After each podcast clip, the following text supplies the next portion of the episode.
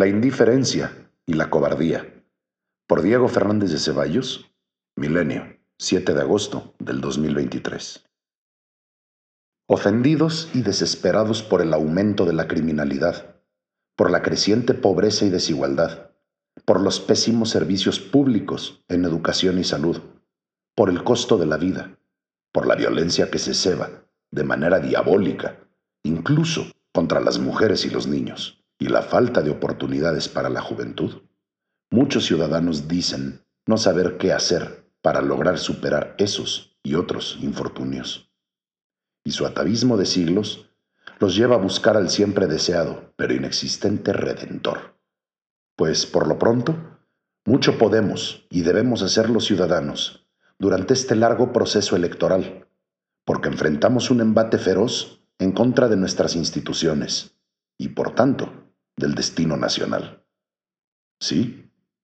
Es el intento del crimen organizado hecho gobierno para hacer una elección de Estado e imponer la peor dictadura, la de los ineptos.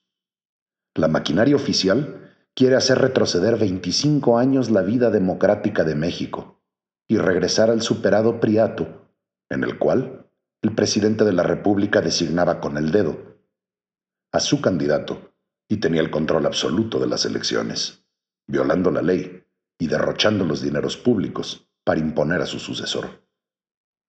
Eso explica por qué el antes líder opositor, denodado impulsor de la actual ley electoral, hoy sea su principal transgresor y desafíe a las autoridades con más gracejadas y violaciones.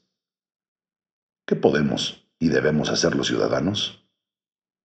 En primer lugar, exigir a las autoridades electorales sancionar sin miramientos a los transgresores de la Constitución y las leyes.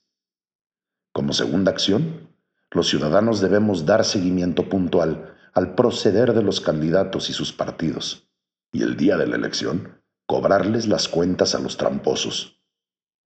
Si somos indolentes o acomodaticios, si ahora aplaudimos a los pelafustanes, burladores de la ley, y de las autoridades electorales, seguiremos gobernados por ineptos y corruptos. Si en la política pululan maleantes y depredadores, es porque millones de mexicanos les han perdonado una y mil veces todas sus fechorías.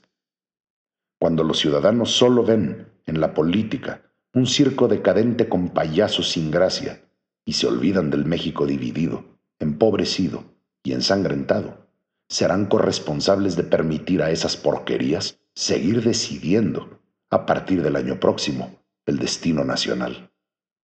La política no debe entenderse como el dominio de unos sobre otros, ni como el conjunto de monólogos yuxtapuestos, sino como la empresa generosa en busca del bien común, en la cual todos estamos obligados a contribuir.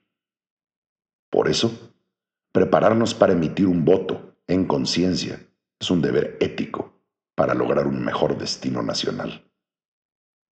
La indiferencia y la cobardía frente a los poderosos abusivos y las desgracias de México son formas ominosas de corrupción porque conducen a la brutalidad de la dictadura.